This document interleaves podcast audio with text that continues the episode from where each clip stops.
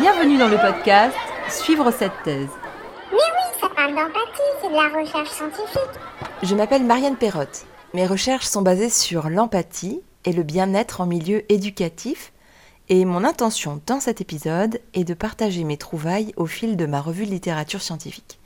Et je vais même essayer de vous faire expérimenter des situations. Prenons tout de suite un exemple. Je vais vous inviter à vous imaginer au ski à l'arrêt, sur une piste entourée de quelques bons amis. Une de vos amies, Nathalie, va descendre un peu trop vite et faire une chute. Elle va crier et se déboîter l'épaule. Vous la voyez tomber, vous l'entendez crier, et je vais vous demander de noter tout ce qui vient. Sensations, émotions, pensées, en portant attention, et ça ce n'est pas habituel, à la façon dont réagit votre corps. Écoutons maintenant la même situation et comparons celle que vous venez d'imaginer et celle que vous entendez.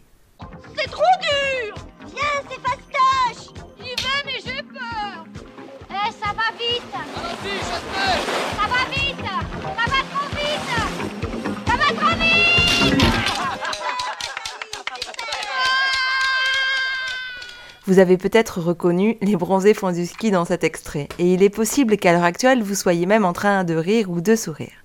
Et cela a peut-être réveillé chez vous le souvenir joyeux de ce film. Néanmoins, nous avons tous des tendances naturelles quand nous voyons quelqu'un souffrir. Alors j'ai noté quatre grandes tendances et je vais vous inviter à comparer la réaction que vous avez eue avant que je passe l'extrait des bronzés font du ski, parce que maintenant vous êtes peut-être encore en train de rire ou de sourire, et ce que je vais dire. Alors la première grande tendance quand on voit quelqu'un souffrir, c'est de se figer, d'être pétrifié. Et euh, là, dans le corps, on va ressentir des sensations qui vont immobiliser le corps. La seconde euh, réaction, ça va être d'être en contagion, c'est-à-dire de ressentir dans notre corps ce que ressent ou ce qu'on pense que ressent la personne qui est en train de tomber ou de se faire mal. Ça, c'est une grande capacité, mais c'est pas du tout de l'empathie. Cette capacité-là, elle s'appelle de la contagion. Et euh, si vous êtes encore mort de rire ou en train de sourire, pour le coup, vous êtes juste contagieux de votre souvenir parce que vous avez vu et aimé ce film qui fait beaucoup rire. La troisième grande tendance, alors là pour le coup, ça va être d'être en empathie. Alors comment on sait qu'on est en empathie? C'est qu'on va distinguer euh, ce qu'elle vit elle de ce que je vis moi. C'est-à-dire d'être capable de dire que elle, elle est en train de souffrir et qu'elle a très mal, alors que moi peut-être j'ai peur ou je suis agitée parce que je ne sais pas quoi faire, et d'arriver à distinguer ces choses-là qui sont vraiment très différentes. Enfin, la dernière tendance, ça va être de se protéger de ces émotions qui sont négatives et d'être en coupure émotionnelle. Euh, et on va voir que c'est ce qui se passe dans cet extrait et qui va peut-être même aider les personnes qui vont par la suite lui porter secours.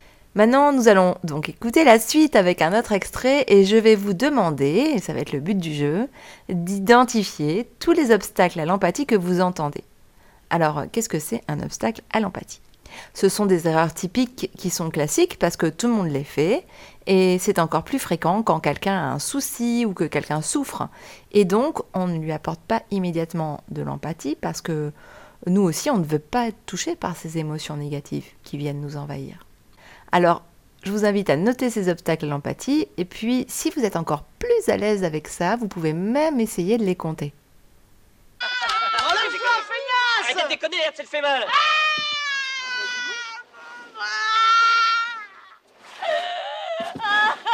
Que malou. Bon Nathalie, arrête ton cinéma Tu vois que j'ai mal? C'est très douloureux. Oui. Oui, bah c'est la tête de l'os qui est sortie de son logement. Bon, bah je vais te remettre ça en place et puis ça ira tout de suite mieux après. Et ça va faire mal C'est très douloureux, hein. mon frère a eu la même chose, et ben il a jonglé. Il y a bien trois obstacles à l'empathie qui sont énoncés dans cet extrait. Premièrement, Nathalie subit en plus de sa chute des moqueries. Bon là, c'est sûr qu'on est dans le cadre d'une comédie, hein. puisqu'on va la traiter de feignasse, et puis dans cet extrait, vous allez entendre beaucoup de rires et on va se moquer d'elle alors qu'elle vient de se faire mal. En fait, ça arrive souvent dans la réalité. Et par exemple, dans les années 90, il y avait des émissions comme Vidéo Gag qui étaient spécialistes de ça, de montrer des chutes où les gens se faisaient mal, et ils avaient mis des rires dans euh, la suite de la chute. Le second obstacle à l'empathie, ça va être le déni de ses émotions. Alors qu'est-ce que c'est le déni de ses émotions? Aujourd'hui, dans la littérature, on trouve euh, l'expression l'accueil de ses émotions. L'accueil de ses émotions, ça va être de comprendre ce qu'elle vit, mais aussi d'accueillir que pour elle, c'est une situation extrêmement douloureuse et inconfortable. Alors, ce contraire euh, de l'accueil des émotions, on va surtout l'entendre, euh, par exemple, dans un endroit comme le parc pour enfants. En effet, quand un enfant court et tombe, il est très fréquent, et je l'ai beaucoup entendu au parc, que les parents viennent vers lui et pour euh, le rassurer ou pour le soutenir, lui disent ⁇ Oh, ça va, c'est rien, c'est rien ⁇ ou bien encore, encore mieux, mais tu n'as pas mal, tu n'as rien. Alors que les enfants, eux, ont vraiment la sensation dans leur corps d'avoir très très mal. Donc, quand on lui dit arrête ton cinéma, c'est vraiment quelque chose sur lequel on peut agir en éducation. Qu'on ait des enfants, qu'on soit éducateur ou qu'on soit enseignant, c'est de faire le contraire en fait euh, que le déni des émotions et d'identifier les émotions pour aider les enfants à mettre un mot dessus. Euh, pour savoir euh, s'ils sont tristes, s'ils ont mal, s'ils ont eu peur. Et ça, ça va vraiment les aider à nommer leurs émotions plus tard. Le troisième obstacle à l'empathie, c'est de lui mentir, puisque le médecin, qui est un jeune médecin, lui dit que ça ne lui fera pas mal, alors que tout le monde le sait, même les personnages qui ne sont pas médecins, que ça va lui faire très mal de remettre l'épaule en place. Alors, euh, les personnages qui entourent Nathalie à ce moment-là de l'histoire ont très peu d'empathie. Ça n'a peut-être pas été votre cas d'ailleurs quand vous avez imaginé quelqu'un parmi vos amis se faire mal sur cette piste de ski. Allons un petit peu plus loin pour voir ce qui se passe notamment chez les étudiants dans les métiers du soin. Là, on voit un jeune médecin dans les bronzés fonds du ski qui manque d'empathie et d'ailleurs, il est truffé de stéréotypes, ce médecin-là, et dans tous les bronzés, il sera truffé de stéréotypes et, euh, et on va beaucoup rire aussi, hein, ça, ça n'empêche pas. Et donc, dans cet extrait, on peut noter qu'il y a une part de vérité scientifique quand même. Les scientifiques ont prouvé que plus les étudiants avancent dans les métiers du soin, plus ils perdent de l'empathie. C'est-à-dire, pour le dire plus simplement, plus les étudiants au métier du soin, médecins, pharmaciens, dentaires, vétérinaires et infirmières sont formés, et moins ils sont empathiques pour les patients ou pour les personnes ou les animaux qu'ils soignent. Alors, euh, c'est intéressant de le noter parce que les étudiants au métier du soin vont, eux, se retrouver au contact de personnes qui souffrent. Et là, vous avez entendu Nathalie crier, et ce cri vous a peut-être fait quelque chose. Alors sûrement qu'elle vous a fait rire, hein, j'en suis tout à fait consciente.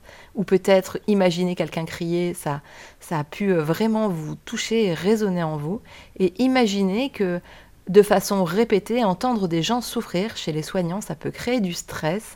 Les programmes d'empathie que j'ai retrouvés depuis 1979, c'était les premiers, tendent à essayer d'aider les soignants à mieux parler à leurs patients. Alors c'est le cas actuellement, hein, quand on forme les médecins à annoncer une maladie grave, il y a beaucoup de programmes qui aident justement les jeunes médecins à communiquer pour pouvoir mieux soigner leurs patients et leur permettre de mieux être ou de, de mieux guérir.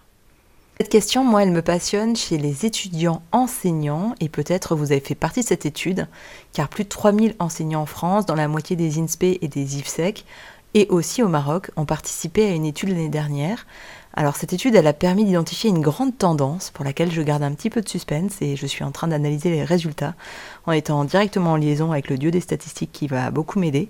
Et en tout cas, je suis bien contente de vous faire expérimenter un petit peu des situations qui, j'espère, donneront un éclairage particulier sur des situations professionnelles ou des situations de vie que vous vivez.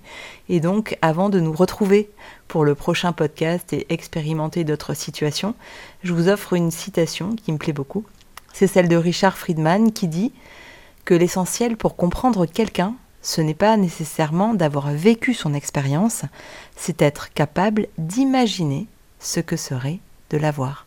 Merci de m'avoir écouté. À bientôt pour le prochain podcast.